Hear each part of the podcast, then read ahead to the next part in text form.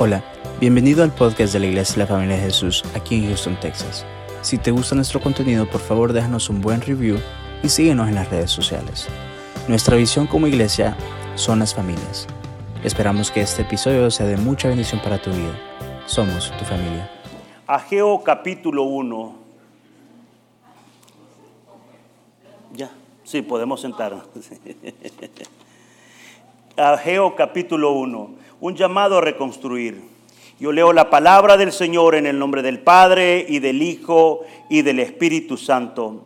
En el año segundo del rey Darío, en el mes sexto, en el primer día del mes, vino palabra de Jehová por medio del profeta Ageo a Zorobabel, hijo de Salatiel, gobernador de Judá, y a Josué, hijo de Josadac, sumo sacerdote, diciendo, Así ha hablado Jehová de los ejércitos diciendo, este pueblo dice, no ha llegado aún el tiempo, el tiempo de que la casa de Jehová sea reedificada. Entonces vino palabra de Jehová por medio del profeta Ageo diciendo, ¿es para vosotros tiempo? Para vosotros de habitar en vuestras casas artesonadas y esta casa está desierta? Pues así ha dicho Jehová de los ejércitos, meditad bien sobre vuestros caminos Sembráis mucho y recogéis poco. Coméis y no os saciáis. Bebéis y no os quedáis satisfechos.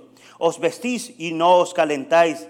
Y el que trabaja al jornal recibe su jornal en saco roto. Así ha dicho Jehová de los ejércitos, meditad sobre vuestros caminos, subid al monte y traed madera y reedificad la casa y pondré en ella mi voluntad y seré glorificado ha dicho Jehová, buscáis mucho y halláis poco, y encerráis en casa, y yo lo disiparé en un soplo. ¿Por qué? Dice Jehová de los ejércitos, por cuanto mi casa está desierta y cada uno de vosotros corre a su propia casa. Por eso se detuvo los cielos sobre vosotros la lluvia y la tierra detuvo sus frutos. El profeta Ageo es uno de los profetas considerados de los profetas menores en, en el Antiguo Testamento. Y es considerado profeta menor porque solamente encontramos dos capítulos y 38 versículos en esta escritura. Sin embargo, la Biblia o la palabra de Dios nos enseña que desde el Génesis hasta el Apocalipsis la palabra ha sido inspirada por Dios. Y toda la palabra de Dios es buena cuando nos instruye en el camino del Señor. El profeta Ageo trae una palabra de exhortación a la nación de Israel, pues recordemos que la nación de Israel se había perdido en el camino y en el propósito cual Dios le llamó. El profeta Ageo se encuentra en un momento muy importante en la historia de la nación de Israel el profeta Ageo trae esa palabra de exhortación, porque siempre, amados hermanos, es importante que cuando el Señor nos exhorta, nosotros pongamos atención. Si, si recordamos lo que acabamos de leer, repite la misma palabra en dos o más ocasiones. Y dice el profeta Ageo, así ha dicho Jehová. ¿Y por qué eh, traemos eh, eh, este tema o por qué el Señor ha traído este tema a nuestra memoria. Porque así como la nación de Israel, el mundo cristiano, la iglesia se ha perdido en el camino. Así el, el, mundo ha estado observando o estado caminando en una dirección equivocada lo cual el Señor en esta mañana, así como le habló al pueblo de Israel, nos habla para que nosotros volvamos al camino. Y es bueno y es hermoso cuando el Señor nos exhorta a través de su palabra. Pero vamos a aprender un poco más de qué se trata esto. De qué, por, qué el, profeta Ageo se encuentra en esta situación. Recordemos que el pueblo de Israel fue llevado cautivo y fue eh, eh, llevado a Babilonia por el rey Nabucodonosor. Y el rey Nabucodonosor dice la palabra que se llevó a los principales. Usted se recuerda a Daniel y aquellos tres amigos. Eh, el pueblo fue eh, prácticamente dispersado por, por Babilonia porque había un propósito sobre esta situación. También recordemos que la razón que provocó esto fue porque el pueblo se apartó de los caminos del Señor. El Señor les había dado instrucciones muy claras de lo que tenían que hacer y lo que no tenían que hacer. Sin embargo, el pueblo de Israel en algunas ocasiones lo encontramos como que es un pueblo duro de servicio. Y se apartó, empezó a hacer lo que Dios le había dicho que no hiciera.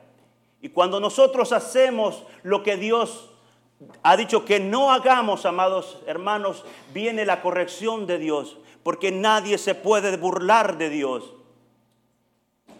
El profeta Ageo se encuentra en aquella situación y empieza a hablar. Dice que a, a, Zorrobabel, que es uno de los descendientes del rey David, si usted se va a la genealogía en el libro de Mateo, cuando hablan con respecto a la genealogía de nuestro Señor Jesús, va a encontrar a Zorrobabel. Pero recordémonos cuando eh, Nabucodonosor conquista y destruye esta nación. Y suceden dos cosas ahí, amados hermanos. Nabucodonosor destruye el templo y destruye los muros.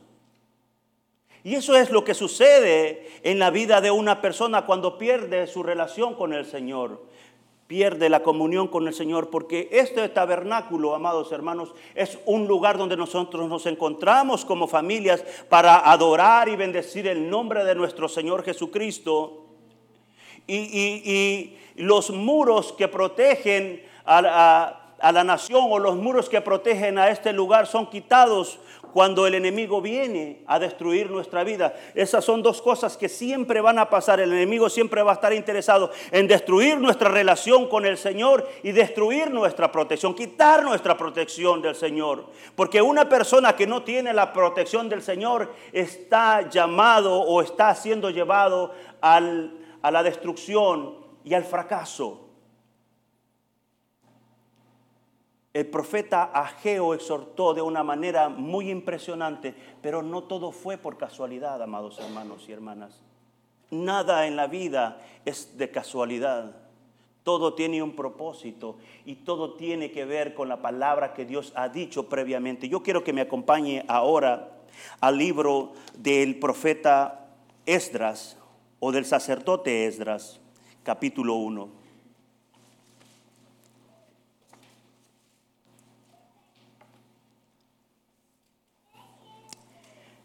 Vamos a leer del 1 al 4. El primer año de Ciro, rey de Persia, para que se cumpliese la palabra de Jehová por medio de Jeremías, despertó Jehová el espíritu de Ciro, rey de Persia, el cual hizo pregonar de palabra y también por escrito por todo su reino, diciendo, así ha dicho rey de Ciro, rey de Persia, Jehová, el, el Dios de los cielos, me ha dado todos los reinos de la tierra y me ha mandado a que le edifique casa en Jerusalén que está en Judá quien haya entre vosotros de su pueblo, sea Dios con él y suba a Jerusalén que está en Judá y edifique la casa a Jehová, Dios de Israel. Él es Dios, la cual está en Jerusalén, refiriéndose al templo. Y todo aquel que haya quedado en cualquier lugar donde more, ayúdenle los hombres de su lugar con plata, oro, bienes y ganado, y además de ofrendas voluntarias para la casa de Dios, la cual está en Jerusalén. El libro de Esdras está, eh, si usted lee su Biblia y siempre le gusta leer el bosquejo y todo lo que eh, previamente habla sobre los libros, está conectado con el libro de Nehemías. Y Esdras fue llamado a restablecer el culto y el servicio al Señor con la ley que el Señor le había dado a Moisés. Y Nehemías En la historia nosotros vemos que uno de los eh, eventos más importantes de las cosas más importantes que hizo Nehemías fue restablecer eh, o levantar nuevamente los muros de la ciudad. Y es importante que nosotros podamos observar la palabra de Dios detenidamente cuando estos, estos sucesos están pasando en la historia porque esto viene siendo prácticamente en el evento profético que habla de la venida de nuestro Señor Jesucristo. Los profetas estaban apuntando a la venida de nuestro Señor Jesucristo. Y Esdras, de, de, acuerdo a lo que nosotros leemos, aprendemos que Esdras empezó a instruir al pueblo de Dios porque se les había olvidado el culto al Señor se habían vuelto a otras culturas, sus pensamientos y todas sus acciones estaban totalmente lejos de lo que el Señor les había establecido. Y esto sucede, amados hermanos, cuando nosotros nos apartamos de los caminos de Dios. De hecho, el enemigo no está interesado en que nosotros nos volvamos enemigos de Dios. Lo que Satanás está interesado es que te olvides de que Dios existe lo que Satanás está interesado, que te olvides de las promesas que Dios te hizo, que Dios te dijo que voy a restablecer tu familia, que te voy a afirmar, que te voy a hacer grande y que te voy a bendecir entre todas las naciones. De eso es lo que el enemigo tiene miedo. Por eso estaba interesado en quitar la presencia de Dios y la protección de Dios. Pero yo ahora te vengo a decir en el nombre de nuestro Señor Jesucristo que las promesas de Dios siguen en pie y se cumplirán porque el quien las dijo es nuestro Señor. No te olvides, no te olvides de que tenemos un lugar de reunión, la casa del Señor. Y el mundo ha golpeado las casas del Señor, pero ahora nosotros como iglesia, la familia de Jesús, volvemos a restablecer el, culto al Señor como debe de ser. No nos vamos a detener, porque aunque el enemigo se levante a querernos destruir, aunque el enemigo quiera detener la obra del Señor, en el nombre de nuestro Señor Jesucristo, no prevalecerá. Esdras también tuvo un papel muy importante en, el restablecimiento del orden del pueblo de Dios, tanto como Nehemías. Pero a mí me encanta, amados hermanos, esta palabra. Yo quiero que me acompañe al libro de Isaías 44, versículos 26 en adelante. Fíjese cómo el Señor habla de Ciro, cómo el Señor se refiere a Ciro y cómo la palabra del Señor siempre se cumple. Dice el Señor, versículo 26, dice, yo, el que despierta la palabra de su siervo y cumple el consejo de sus mensajeros, que dice a Jerusalén, serás habitada y las ciudades de Judá reconstruidas y serán sus, serán, dice, reconstruidas serán y sus ruinas reedificaré. ¿Qué dice a, la, que dice a las profundidades, sacaos y tus ríos haré secar? El 28 es donde se refiere a Ciro y dice, que dice, Ciro es mi pastor y cumplirá todo lo que yo quiero. Al decir a Jerusalén serás edificada y al templo serás fundado. Aleluya, hermanos. Eso es hermoso, entender que Dios usa a quien le place. Ciro no era del pueblo de Dios. Ciro había sido de, aquellas familias que llegaron a dispersar el pueblo de Dios. Pero cuando el Señor da una palabra, se va a cumplir al pie de la letra. ¿Y qué sabía Ciro? De que su nombre había sido mencionado antes. ¿Qué sabía Ciro? No sabía nada. Sin embargo, tuvo que cumplir la palabra de Dios porque Él hace lo que quiere con quien quiere, donde quiere y donde sea. No hay nada que pueda detener, detener, la palabra de Dios. No hay nadie que pueda detener lo que Dios ha establecido, amados hermanos. Y Ciro dio la orden, dijo, mire, yo, yo le aconsejo que en esta semana usted se vaya a leer todo el libro de Esdras. Está muy interesante, amados hermanos, porque para entender lo que el profeta Ageo está diciendo esto, tenemos que leer el libro de Esdras. El pueblo después de que Ciro da esta orden, se empiezan a levantar las familias, se empiezan a levantar y empiezan a hacer un censo que eh, estuve haciendo mis cálculos, andaban entre 47 mil, 50 mil personas o quizás un poco más, hermanos, que habían sido dispersados por toda Babilonia. Habían, de hecho, eran muchos más, pero hubo una cantidad de israelitas que se levantaron y dijeron, sí, vamos a reconstruir el templo vamos a levantarnos y vamos a llegar a ese lugar. ¿Sabe usted cuánto tiempo se demoraron para caminar? Yo le estaba calculando alrededor de cinco meses caminando. Y no habían carros, hermanos, no habían aviones, no había nada de eso. Pero se tuvieron que levantar ellos y sus familias. Se tuvieron que levantar porque Dios dijo, va, el templo será restablecido y Dios necesita personas que se levanten y que se pongan de pie en marcha al camino que Él quiere que nosotros hagamos. Restablecer todo lo que Dios quiere que nosotros hagamos en este tiempo. Cinco meses. Usted se imagina cuánto tiempo. Eh, eh, todo, todo ese proceso, eso nos dice a nosotros que como iglesia tenemos que levantarnos, que habrá tiempo, que, tenemos que seguir caminando, amados hermanos, porque la obra de Dios está en marcha.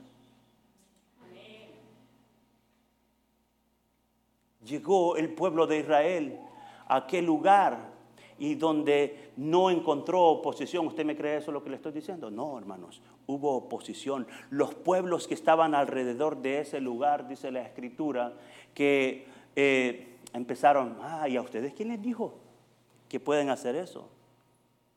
¿A ustedes quién les ha dado la orden? Porque ustedes están levantando ese lugar y empezaron y mandaron cartas a sus reyes diciéndole, mira, ese pueblo es rebelde. Ese pueblo, si tú permites que se levante el, el, templo, si tú dejas que el templo se levante y sus muros se levanten, ese pueblo se va a rebelar contra ti. Ese pueblo es duro. ¿Sabe? Llegó la carta al rey y le dice, ok, vamos a buscar en las memorias. Había ¿cómo se dice esa palabra? Manipulación de los enemigos de Israel. Y dijo el rey, vamos a buscar qué es lo que dicen las historias, qué dicen las crónicas. De hecho, en su Biblia va a decir, cuando usted está leyendo, dice, el libro de las memorias. Y dice, sí, cierto. Mira, en este pueblo habían reyes, grandes reyes. Hicieron cosas impresionantes. Hubieron cosas que, que, que pudo, ah, que marcó la historia de Israel, porque incluso otros pueblos le daban impuestos y pagaban tributos a Israel. Y dijo el rey, no, bueno, vamos a poner una pausa, le voy a dar hasta nuevo aviso para que sigan construyendo. ¿Y sabe qué pasó? El pueblo siguió trabajando. El pueblo siguió trabajando siguieron haciendo las cosas y siguieron haciendo hasta que llegó otra vez una, eh, otra carta y llegaron eh, a, decirle a los ancianos de Israel y dijeron, bueno, ¿y ustedes qué pues? ¿Van a parar o no van a parar? Porque esto no puede seguir. Se sentían amenazados, hermanos, y eso es lo que sucede. Si la obra sigue caminando, quien se siente amenazado es Satanás. Él va a querer detener la obra. Pero yo te digo ahora, amado, el tiempo apremia el tiempo es importante que nosotros entendamos que como iglesia no podemos detenernos. Las señales están muy claras alrededor de lo que estamos viendo. Vemos catástrofes, terremotos, eh, eh, el cambio climático y todas estas cosas que la misma escritura lo ha dicho, que cuando la venida del Señor, cuando nuestro Señor venga, todas estas cosas van a tener que suceder. Pero mientras tanto la iglesia tiene que seguir caminando y creyéndole a Dios.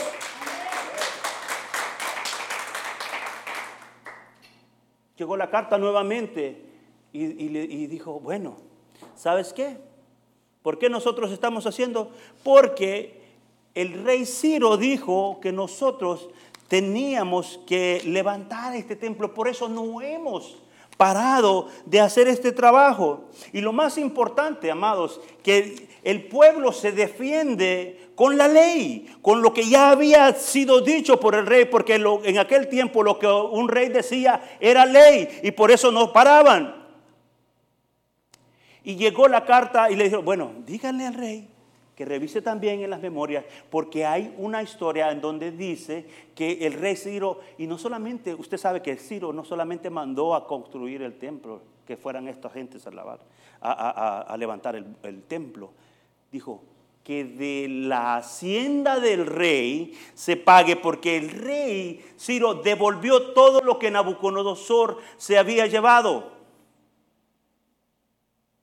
Devolvió todo hasta los utensilios, hasta las cucharas. Y cuando estaba leyendo esto, amados hermanos, yo venía a mi corazón esta alegría porque, porque puedo ver la fidelidad de Dios.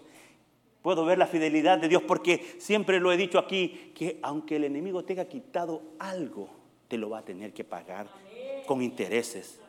Con intereses. Yo le creo a Dios, amados. Yo creo que Dios va a hacer la obra que Él prometió en esta casa. Yo creo que Dios va a hacer lo que Él dijo, que esta casa sería una casa de bendición para muchas naciones.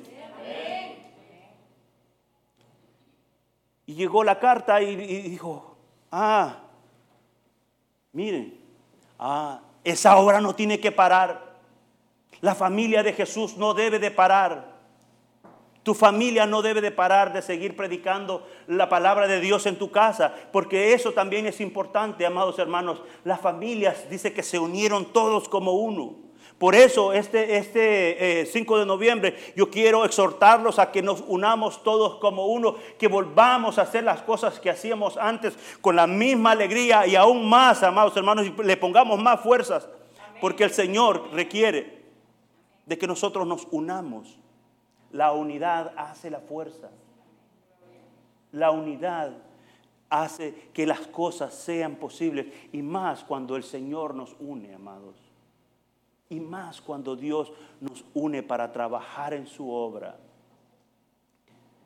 Nos regresamos a Ageo, porque Ageo, a pesar de esos dos capítulos, le dejó una gran lección al pueblo de Israel también nos deja esa lección a nosotros como iglesia, porque la palabra de Dios es eficaz antes, es eficaz hoy y seguirá, seguirá siendo eficaz mañana y todos los días que vengan.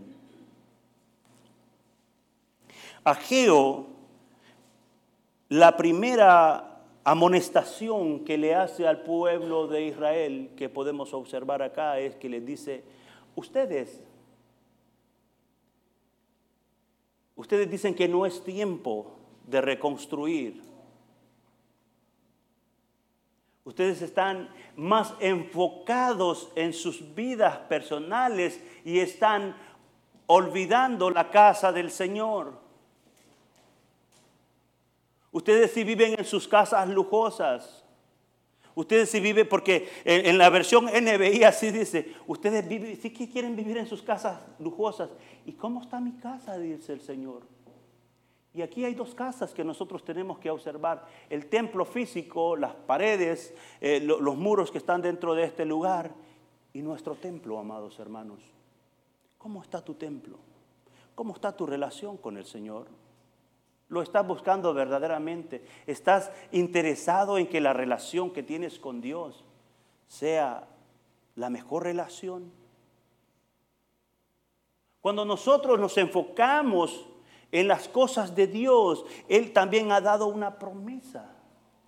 Dice que nosotros atendemos las cosas de Él y Él va a agregar las, nuestras necesidades, van a ser satisfechas. ¿Cómo está tu relación? ¿Estás, ¿Cómo está tu templo? ¿Lo estás cuidando?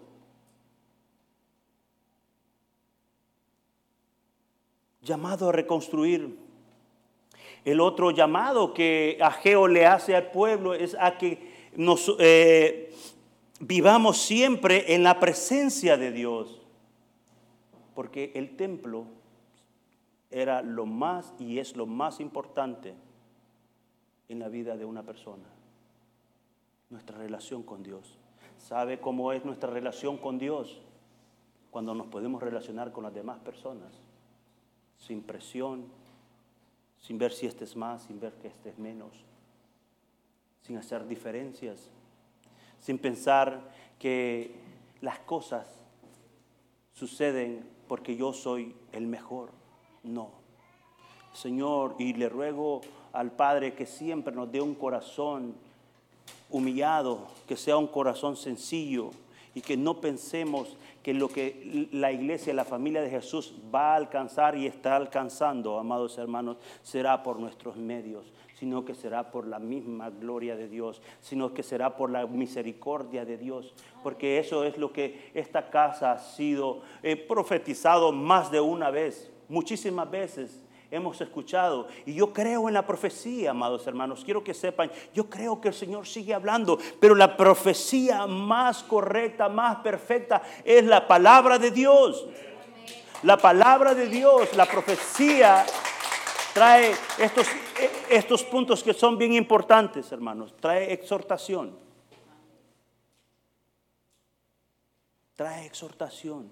Cuando nosotros leemos qué es lo que está eh, bien en nuestra vida, nos exhorta. Nos, eh, permítame, tengo una nota que no quiero que se me vaya a olvidar y es bien importante. También trae promesa. Eso trae la, profecía, trae una promesa y también trae restauración, exhortación, promesa. ¿Qué promesas hay en, en, la palabra de Dios para tu familia? ¿Qué promesas hay de la palabra de Dios para ti. ¿En qué te está exhortando el Señor? Cuando el Señor nos exhorta es porque nos está diciendo cambia de dirección. Por eso dice el profeta Ageo, dice, mediten, y lo dice en dos ocasiones. Así ha dicho Jehová de los ejércitos, meditad sobre vuestros caminos. Amados hermanos, es un tiempo que nosotros tenemos que meditar cómo estamos caminando de, de enfrente del Señor. Cómo es nuestro caminar. Tratamos a las personas mal o tratamos a las personas bien, somos íntegros en nuestros trabajos, somos sinceros con las personas. Esos son los caminos que el Señor quiere que nosotros meditemos, que seamos, que si nos contratan para algo, sea verdaderamente que lo hagamos, hermanos. No es que digamos, sí lo voy a hacer y no lo hago. Que nos sujetemos, porque nosotros somos cartas de presentación de nuestro Señor Jesucristo. Donde quiera que usted va, en su trabajo, usted está representando al Señor. En la tienda usted está representando al Señor. Dentro de la iglesia usted está representando al Señor. Todo lo que usted habla, dice, hace, hay personas que nos están observando. Es verdaderamente nosotros estamos viviendo como Dios quiere que vivamos. Nuestra, la importancia de la casa del Señor es, es lo mismo de importante para Dios como para nosotros. También el profeta Ageo, yo creo que deberíamos de quedarnos aquí un par de semanas hablando de Ageo, porque fue una palabra tan fuerte, amados hermanos, que si nosotros meditamos día con día estos dos capítulos, vamos a aprender muchísimo. Y me, llamó mucho la atención porque a veces vemos los, en, la Biblia profetas menores y ah, a veces ni nos llama la atención porque creo que casi no, no se habla de los profetas menores. No, no, aprendemos, no escuchamos sobre los profetas menores. Pero no se trata eh, eh, de, que si son menores o son mayores, todos son de la misma medida. Todos fueron siervos de Dios, que se escribió muy poco, ellos escribieron muy poco. Eso no le da menos importancia. Y así sucede en nuestra vida, hermano. Si tú crees que eh, haces muy poco, no importa. Para Dios lo que haces es importante y si lo haces de todo corazón y si sabes que lo que estás haciendo es para agradar, a Dios, el Señor te va a bendecir. Otra de las cosas que podemos observar en la lectura de Ageo es que esta palabra es muy dicha siempre y me encanta. A mí me gustan las promesas. Es más, si usted me promete que me va a llevar a comer este fin de semana, yo le voy a decirle sí, amén. Pero las promesas, y especialmente cuando las promesas vienen de Dios, amados hermanos, en Ageo capítulo 2, versículo 9 dice esta promesa, y usted la puede tomar para su vida, porque yo no sé cómo fue su vida pasada, yo no sé lo que sucedió en el pasado, yo no sé cómo, todo lo que ha sucedido en usted, pero dice el Señor, la gloria postrera de esta casa será mayor que la primera. Así ha dicho Jehová de los ejércitos, y daré paz a este lugar. Así dice Jehová de los ejércitos. La gloria. Pero ¿por qué dijo esto el profeta Ageo? A mí me llamó la atención, ¿por qué Ageo estaba diciendo esto? Porque cuando eh, en, Esdras estamos leyendo, el Señor le dice a los, a los ancianos y le dice a los líderes de aquel tiempo, ven esta casa y dice que los ancianos empezaron y los judíos, ay no, hombre, si es que el templo que había hecho Salomón era, no, no, se compara. Empezaron a hacer comparaciones con el pasado, amados hermanos. Empezaron a, a ver como que, no, mire, si ni las piedras han puesto. Eso pasó. Mire, no, es que no han puesto las piedras. No, hombre, el templo de Salomón era mejor. Amado hermano, Dios está a punto de hacer cosas más grandes en esta casa, en tu familia. Pero debes creerlo. Porque la palabra de Dios no solamente es de que el predicador venga y suelte una palabra, se trata de creer. Se trata de creerle a Dios. Se trata de que tomes esa palabra y la pongas en tu corazón y la hagas un rema día con día. ¿Y, cuando, qué, qué es eso de rema, pastor? Usted ha visto el, cuando usted está en el, en el, barco, mire, eso es un remo. Imagínese que si usted se queda con un remo en el medio del barco, usted va a tener que darle todos los días. ¿Por qué? Porque usted quiere llegar a la meta, usted quiere llegar a la orilla, tiene que remar. La palabra de Dios se tiene que remar todos los días. Tengo que creer que Dios me llamó con un propósito. Todos los días yo tengo que creer que Dios tiene algo nuevo para mí. Yo tengo que creer que Dios puede seguir haciendo sanidades. Yo tengo que creer que Dios sigue haciendo, eh, eh, eh, levantando, restaurando huesos, restaurando pulmones. Yo tengo que creer eso. Remar remar la palabra de Dios es de que lo, leímos en esta semana, el domingo acá, pero lo vamos a estar remando todos los días. Tiene tarea, iglesia. Tiene tarea. Libro de Esdras, libro de Ageo. Leamos la palabra de Dios y hagámosla propia. El libro de Ageo nos enseña a que nosotros día con día debemos reconstruir. Si algo el enemigo quiso, quiso quitar, ya no es tiempo. También mencionaba que el libro de Esdras con el, con el eh, Nehemías están juntos. Están ahí, de hecho, cuando usted lee eh, eh, el, encabezado, siempre ponen una página para los dos. Están juntos. ¿Por qué? Esdras fue llamado a restablecer el culto al Señor, Nehemías a levantar los muros. Los muros se están levantando, hermanos, y se necesita de su ayuda, se necesita de su participación, se necesita de esos hombres que fueron mencionados ahí en el Antiguo Testamento, que se mencionan sus nombres para venir a restablecer el culto al Señor, para levantarse, saber que es algo que se tiene que haber un sacrificio y caminar a la tierra verdaderamente que Dios nos prometió. Dios prometió muchas cosas. Tú sabes si has dejado de creerle a Dios, si has dejado de, que se te olvidó que Dios tiene una promesa para tu vida, yo te digo ahora y te la quiero recordar, en el nombre de Jesús, Él lo hará. En el nombre de Jesús, Él lo hará. No importa quién te lo diga.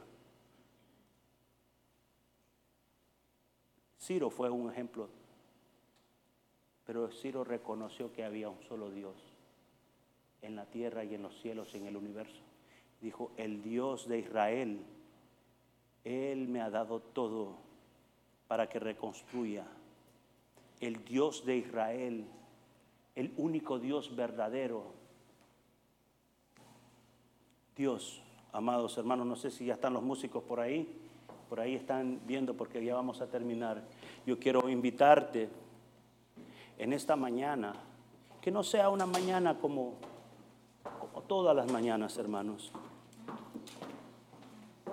Quiero invitarte a que le creamos a Dios. De esto se trata. Creerle a Dios es decirle, Señor, no sé cómo me vas a usar, pero aquí estoy. No sé si me van a escuchar, cuántos me van a escuchar, pero aquí estoy. Ageo, una persona un profeta de Dios que lo pasamos a veces por alto, pero era un profeta de Dios, era un siervo de Dios y Dios honró su palabra. El proyecto, aunque el enemigo quiso detenerlo, no pudo. No pudo, amados. Porque Dios les dio todas las herramientas y le dijo a Satanás, ¿sabes qué? vas a tener que pagar porque se detuvieron, detuvieron el proyecto de Dios. Quiero invitarte a que te pongas de pie.